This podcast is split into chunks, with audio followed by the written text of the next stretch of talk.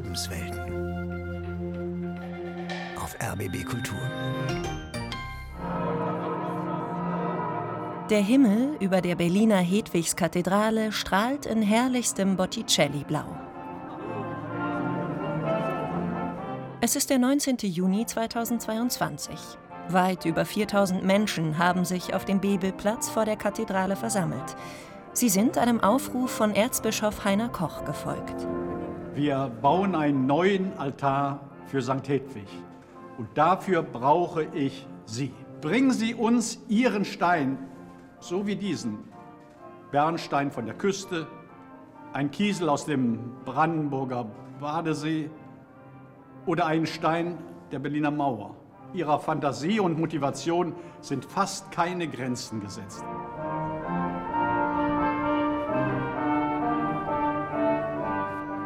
Viele Steine, ein Altar. Das neue Herzstück von St. Hedwig. Eine Sendung von Carmen Gräf. Im Namen des Vaters und des Sohnes und des Heiligen Geistes.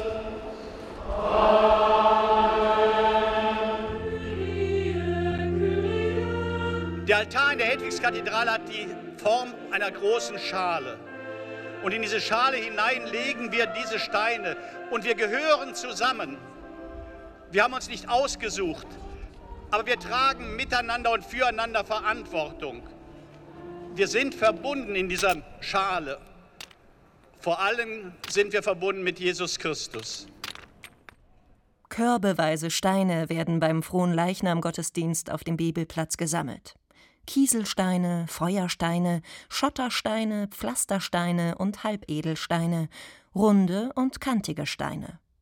Am besten höchstens mit daumengroßem Durchmesser. Aus dem ganzen Erzbistum, das neben Berlin auch Brandenburg und Vorpommern umfasst, sind die Menschen angereist, um ihren persönlichen Stein abzugeben. Wichtig ist dem Berliner Erzbischof Heiner Koch, Zunächst einmal, dass jeder seinen Stein mitbringt, hinbringt. Aus seinem Leben, seine Geschichte, sein Leid, seine frohen Erfahrungen, seine gegenwärtige Verfasstheit, auch seine Gesundheit oder Krankheit vielleicht. Auch die Menschen, die vielleicht nicht an Gott glauben, aber die irgendwie mit der Kathedrale verbunden sind, lade ich dazu ausdrücklich ein.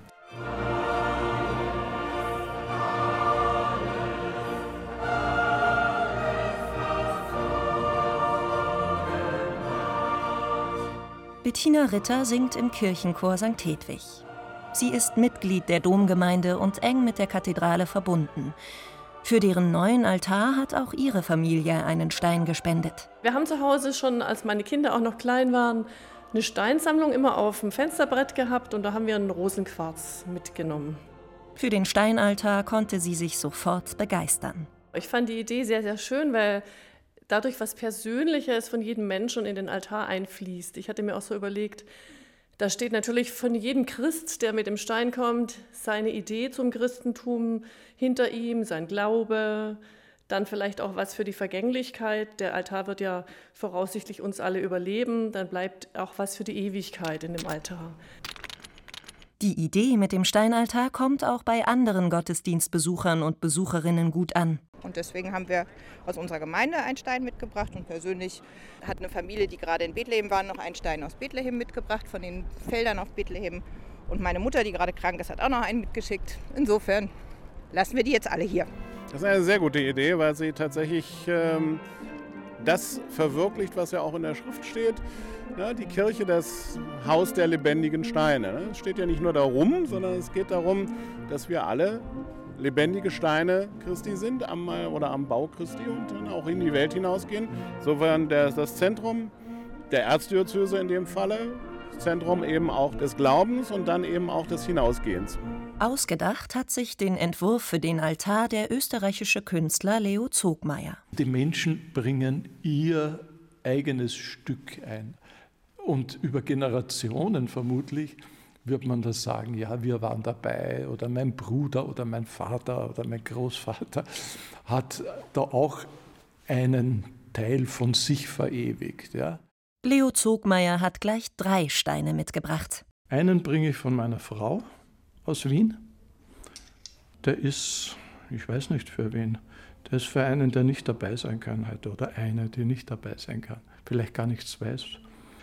Von diesem Projekt, in dem es ja wieder mal um einen Versuch geht, das Gemeinsame zu betonen. Ein Projekt zu machen, in dem das Gemeinsame und nicht das Gegeneinander Thema ist. Zwei Meter Durchmesser wird der neue Altar von St. Hedwig haben und eine Halbkugelform. Die greift die Architektur der Kirche auf. Die Kuppel ist eine Halbkugel, die wie ein Schirm über dem Gebäude steht und die Halbkugel des Altars antwortet. Die Berliner Bischofskirche ist die einzige Rundkathedrale in Deutschland. Ihre Form wurde dem Pantheon in Rom nachempfunden. Die ausgebombte Hedwigskathedrale war nach dem Zweiten Weltkrieg vom Düsseldorfer Architekten Horst Schwippert neu gestaltet worden. Er öffnete den Boden zur Unterkirche mit einer Treppe. 50 Jahre später war die Kathedrale sanierungsbedürftig.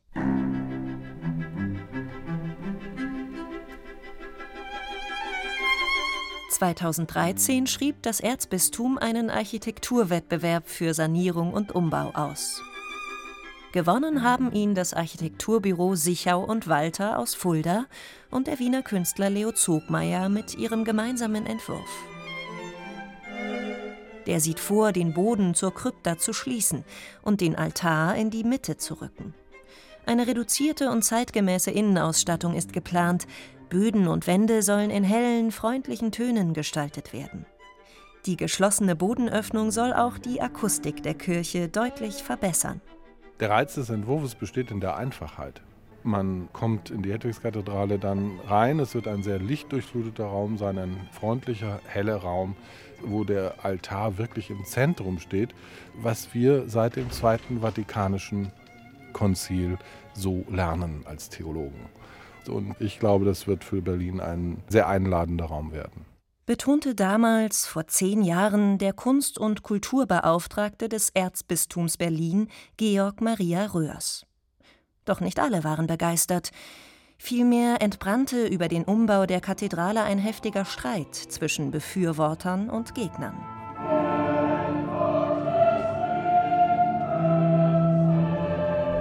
Karl-Heinz Freiwald aus Neuendorf im Landkreis Oberhavel wollte, dass die Kathedrale so bleibt, wie er sie kannte und oft besuchte, wenn er in Berlin war. Trotzdem kam er an Fronleichnam letzten Jahres zum Gottesdienst auf den Bebelplatz.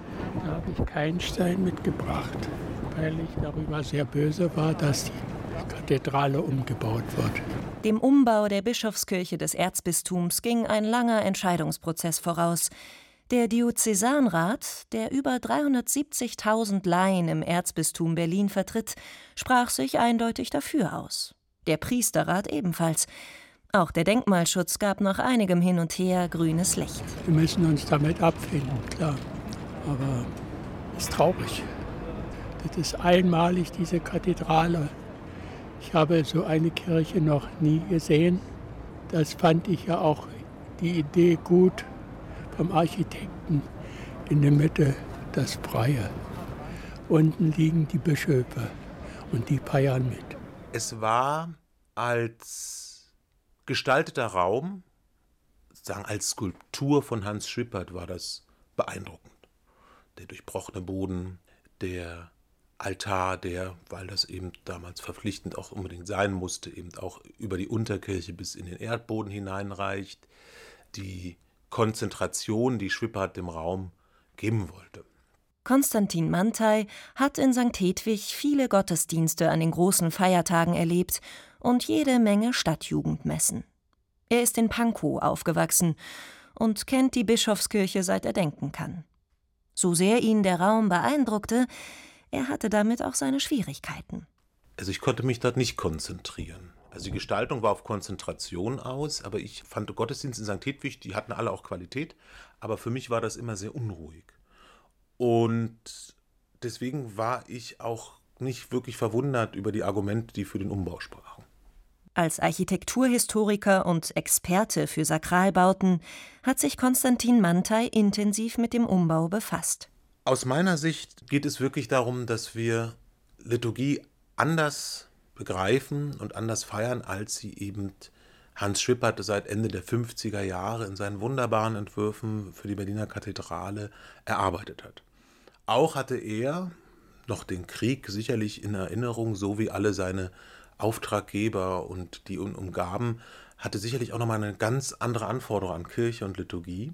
Zudem war ja die liturgische Reform noch nicht geschehen. Das änderte sich nach dem Zweiten Vatikanischen Konzil Anfang der 1960er Jahre. Danach sollte man den Altar umschreiten können. Und deswegen glaube ich, dass der Bedarf, wie wir heute Liturgie feiern wollen, in einer verbundeneren Gemeinschaft mit klaren Orten und Zuordnungen ein guter Grund war, nochmal das alles neu anzufangen. Zumal ja auch wirklich Sanierungsstau an der Kirche war. Unter anderem war das Dach marode, der Putz bröckelte von den Wänden und die elektrischen Leitungen waren veraltet. Seit 2018 ist die Kathedrale geschlossen und wird umfassend saniert.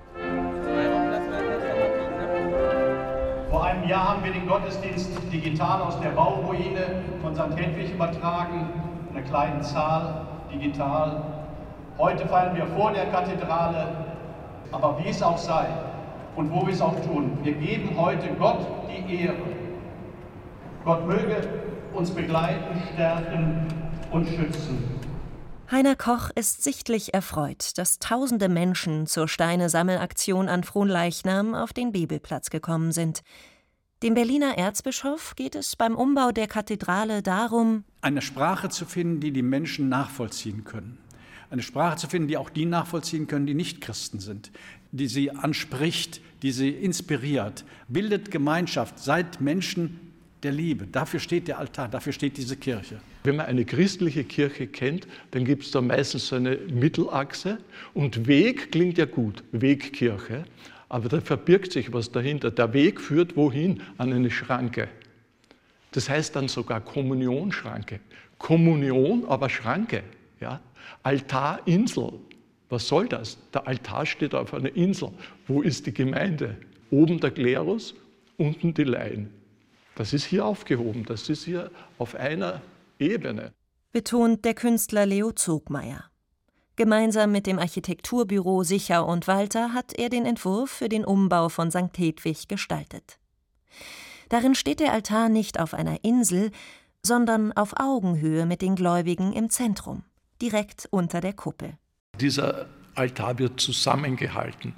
Sein Zusammenhalt ergibt sich aus dem Zusammenwirken. Es ist tatsächlich so, dass dieser Altar dem Bistum, den Menschen des Bistums gehört. Die Kathedrale ist natürlich gleichzeitig Bischofskirche, aber das Bistum besteht aus den Menschen. Gut 370.000 Mitglieder hat das Erzbistum derzeit. Tobias Pschitarski ist Domprobst von St. Hedwig.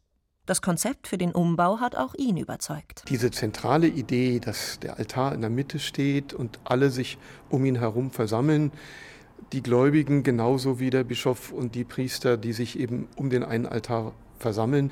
Ich glaube, das ist eine großartige Idee, die wir hier umsetzen. Ich glaube, das wird auch jeden überzeugen, der reinkommt.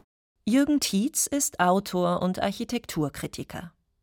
Für ihn ist klar, dass der Altar in der Mitte mehr ist als ein ästhetisches Konzept. Auf einer Ebene zu stehen mit demjenigen, der den Ritus praktiziert, bedeutet natürlich auch eine bestimmte Form der Gemeinschaft zu schaffen.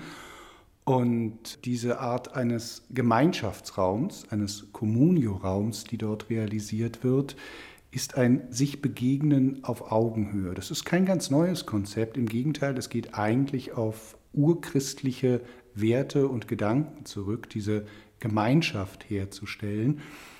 Aber es hat auf der anderen Seite eine ungemein aktuelle Bedeutung, diese Gemeinschaft zu bilden. Und ich denke, der Entwurf von Sichau und Walter mit Leo Zogmeier bietet da eine einzigartige Gelegenheit, über Glauben, Raum und Gemeinschaft neu nachzudenken und es zusammen zu praktizieren. Ein Altar aus lebendigen Steinen. So hatte das Erzbistum Berlin dafür geworben.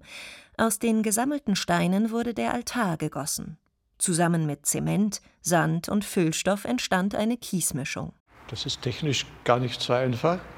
Die werden gesammelt und kommen dann ja, in einen großen Topf einmal werden mit Bindemittel, Kies und so weiter versetzt und dann wird ein Gussstein draus gemacht. Die Steine, die von Menschen gebracht werden, bleiben eins zu eins erhalten und bilden dann zusammen diese große Form der Halbkugel. Das ist also Gussstein. Wie das dann genau aussehen würde, wusste Leo Zogmeier selbst auch nicht. Das ist auch spannend, das ergibt sich in dem Prozess. Den hat der Künstler in der Werkstatt Beton und Naturstein Babelsberg verfolgt. Sorry, für mich ist das wärmer als das. Nein. Für mich hat das etwas mehr Blaustich als das. Klar, es ist nur eine Nuance. Beratung mit Manuel Vögel von der Werkstatt. Der Altar ist schwer, die Decke hält nicht viel aus, er muss leicht sein am Ende des Tages, damit die Decke nicht durchbricht. Er muss befestigt werden auf den Boden, die Halbkugel soll schweben. Will heißen, wir müssen in diese Kugel eine riesen Edelstahlkonstruktion einbetonieren, quasi so ein Tannenbaumständer, der dann unterirdisch auf dem Natursteinboden befestigt wird. Das ist schon technisch sehr anspruchsvoll. Gut, dann fangen wir an zu legen, weil wir Handschuhe haben oder ist das wurscht? Leo Zogmeier ist mit seiner Expertise für Sakralbauten gefragt. Er hat bereits einige liturgische Räume in Deutschland und Österreich gestaltet. Wir montieren die Steine in die Form. Das klingt jetzt ein bisschen artifiziell. Wieso wirft man nicht die Steine alle in eine Mischung und gießt dann? Dann würde man die Steine nicht sehen. Die würden in dieser Mixtur verschwinden und der Oberfläche hätten wir kaum etwas davon. Daher montieren wir jetzt schon hineingestreut, also quasi aleatorisch, wie sie kommen, die Steine in diese Gussform. So, dann bitte aufpassen, hier gibt es so ein paar unschöne Querstreben, denen man sich sehr nett den Kopf stoßen kann. Auf dem Bebelplatz führt Domprobst Tobias Pschitarski über die Baustelle der Kathedrale. Sichtlich stolz auf das, was hier entsteht. Wir haben uns für was Neues entschieden, weil wir natürlich auch sagen, ja, verstehen wir, aber eine Kathedrale ist auch kein Museum und sie muss auch in die Zeit passen, in der sie jetzt genutzt wird. Und ich glaube, dass die neue Gestalt der Kathedrale sehr gut in unsere Zeit passen wird. Für die Kathedrale heißt es, dass sie nach einer langen Zeit, in der sie nicht wirklich gut funktioniert hat und in der eine große Öffnung in der Mitte vorhanden gewesen ist, ein Stück weit eine Heilung erfährt. Meint der Architekturexperte Jürgen Tietz. Er hat die Sanierung und den Umbau der Kathedrale seit 2018 intensiv verfolgt. Als ich das erste Mal in die Kathedrale reingekommen bin, nachdem die Öffnung geschlossen war, ist es schon umwerfend gewesen, welch anderen Raumcharakter man erfährt. Dieser Raumcharakter wird für jeden, der dort reinkommt, denke ich, erlebbar sein, auch in der dann wieder geschlossenen oder in der Trennung von Unterkirche und Oberkirche. Das wird schon ein ganz besonderes Erlebnis sein, diesen Raum wahrnehmen zu können. Und ich denke, der Begriff der Heilung trifft es doch durchaus. Jürgen Tietz hat die Hedwigskathedrale in der Vergangenheit oft besucht. Richtig wohlgefühlt hat er sich dort nie. Wenn man in den Schwippertraum hineingekommen ist, der ja eine durchaus gute Überlegung hatte, der war ja kein zufälliger Raum, so wie er dort entstanden war. Er zeigte eben diese Wunde inmitten der Stadt, inmitten der Geschichte, inmitten des Glaubens, in jeder Hinsicht. Aber er führte dazu, dass sobald man den Raum betrat, die Blicke nach unten gelenkt wurden. Man schaute, so ging es zumindest mir, eigentlich immer in die Unterkirche hinab, in die Krypta. Man schaute nicht nach oben. Und diese räumliche Wirkung wiederherzustellen und auch eine räumliche Einheit der Kathedrale zu schaffen, das hat sich für meine Begriffe erst aus dem Entwurf Sicher Walter mit Zogmeier zusammen ergeben. Entsteht also in Berlin eine Kathedrale des 21. Jahrhunderts?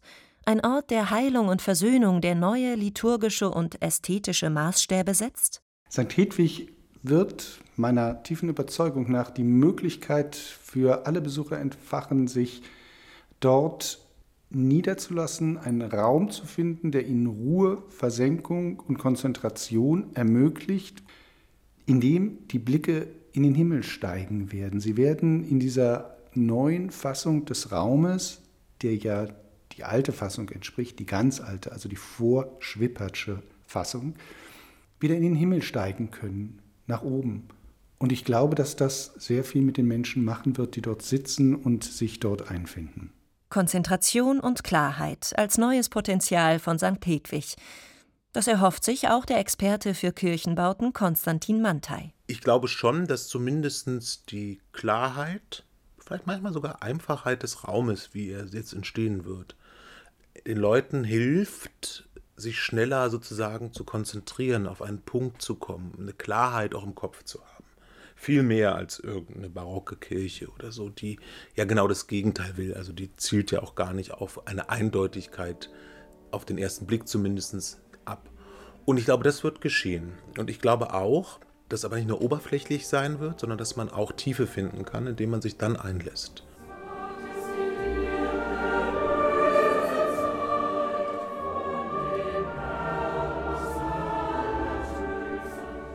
Für die Chorsängerin Bettina Ritter war es wichtig, dass die Akustik der Kathedrale stimmt. Immer wieder wurde von Fachleuten bemängelt, dass die Öffnung zur Unterkirche zu viel Klang geschluckt habe. Das erlebt man vielleicht selber, wenn man im Chor singt, gar nicht so direkt, weil man mit den anderen Menschen zusammen in dem Klang steht, sage ich mal. Das ist dann vielleicht was eher gewesen für die anderen, die weiter hinten saßen, dass sie das so empfunden haben. Aber ich kann mir das schon vorstellen, dass es sozusagen Klang weggeschluckt hat. Ja, das auf jeden Fall. Außerdem war es dann oft so, dass Leute auch die Treppe rauf und runter gekommen sind. Also es war manchmal einfach auch störend, dieser Abgang, sogar während des Gottesdienstes. Von der Neugestaltung erhofft sie sich einerseits mehr Ruhe und Konzentration, aber auch Ideen und Impulse für die Gottesdienste in der neu gestalteten Kathedrale. Man muss sie zum Klingen bringen und mit der Liturgie verbinden. Und je schöner die Gottesdienste gestaltet werden, desto mehr werden sie auch Anziehungskraft für die ganzen Menschen werden, die kommen. Und ich denke, wir müssen uns nichts vormachen. Es werden auch weiterhin sehr viele Touristen einfach in die Kathedrale kommen. Die Hedwigskathedrale war einst ein Zeichen der Toleranz für die katholische Minderheit im protestantischen Preußen. Friedrich der Große hatte den Bau in der Mitte des 18. Jahrhunderts beauftragt. Die Religionen müssen alle toleriert werden, schrieb der preußische König am 22. Juni 1740. Hier muss ein jeder nach seiner Fasson selig werden. Daran will man jetzt in Berlin mit seinen 7% katholischen Einwohnern anknüpfen. Dieser Umbau eröffnet die große Chance, ein katholisches Zentrum inmitten der evangelischen Diaspora zu schaffen, an einem bedeutenden historischen Ort, in einer bedeutenden historischen Kirche, und sie schafft mit der Art und Weise, wie es gestaltet ist, einen Mittelpunkt. Der neue Altar als Herzstück der Kirche wird am 1. November 2023, dem 250. Jahrestag der ursprünglichen Kirchweihe von St. Hedwig, eingeweiht. Die Kathedrale wird dann aber noch nicht fertig umgebaut sein. Sie soll 2024 wieder eröffnet werden. Jürgen Tietz kann das kaum erwarten. Ich bin einfach sehr, sehr neugierig, diesen Raum zu sehen, wenn er fertig ist, den Unterschied zwischen der Krypta und dem weiten, hohen, offenen Raum der Kathedrale oben drüber. Ich freue mich, die architektonischen Details wahrnehmen zu können und bin sehr gespannt darauf, ihn dann in seinem architektonischen Gesamtklang wahrzunehmen, um sich dort von der Architektur beglücken zu lassen. Das ist ja doch das eigentlich, was gute Sakralräume schaffen. Auch der Kirchenhistoriker Konstantin Mantei glaubt, dass der neue Bau, der schlicht und minimalistisch daherkommt, durchaus Emotionen entfachen könnte. Er wohnt in der Nachbarschaft der Kapelle von James Turrell, eine reine Lichtinstallation auf dem Dorotheenstädtischen Friedhof. Und es ist ein karger Raum, absolut karg. Und auch das Licht, was dann von Turrell hineingebracht wird, macht ihn jetzt nicht voller. Es macht ihn unterschiedlich erfahrbar. Und ich glaube, das wird dieser Kathedrale auch gelingen. Sie wird schlicht, manch einem vielleicht sogar zu banal sein, aber damit ist sie ist so ein Schlagwort, was ich früh von Zogmeier auch gehört habe und erst gar nicht so glauben wollte. Aber sie wird schon auch gefüllt durch die Gedanken der Leute, die hineinkommen. Und das traue ich dem Entwurf und dem neuen Raum zu. Und damit ist er nicht leblos. Und ich glaube, das wird die Kathedrale in Berlin sein, in sich stimmig. Und das werde wiederum auch eine Wirkung haben auf die Menschen, die sie besuchen.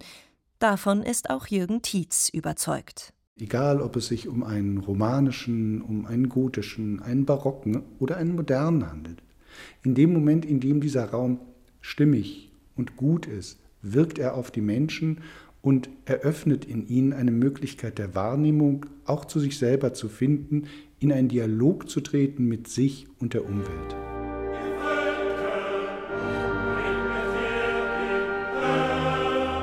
St. Hedwig Mitte so nennt das Erzbistum Berlin das künftige katholische Forum am Bebelplatz, die Kathedrale und das Bernhard-Lichtenberg-Haus nebenan. In der Nachbarschaft der Staatsoper unter den Linden und der Humboldt-Universität. Die Bischofskirche gibt sich offen zur Welt und zur Gesellschaft. Ein Anspruch, den der Bau von Anfang an hatte, schon allein durch seine Lage im Herzen der Stadt.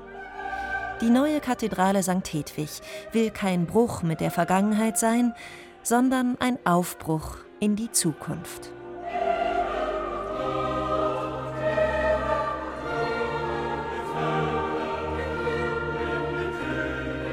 Viele Steine, ein Altar.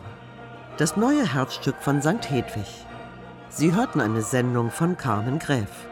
Es sprachen Johanna Maria Zehentner und Thorsten Föste. Ton Nina Kluge. Redaktion Anne Winter. Regie Roman Ruthardt.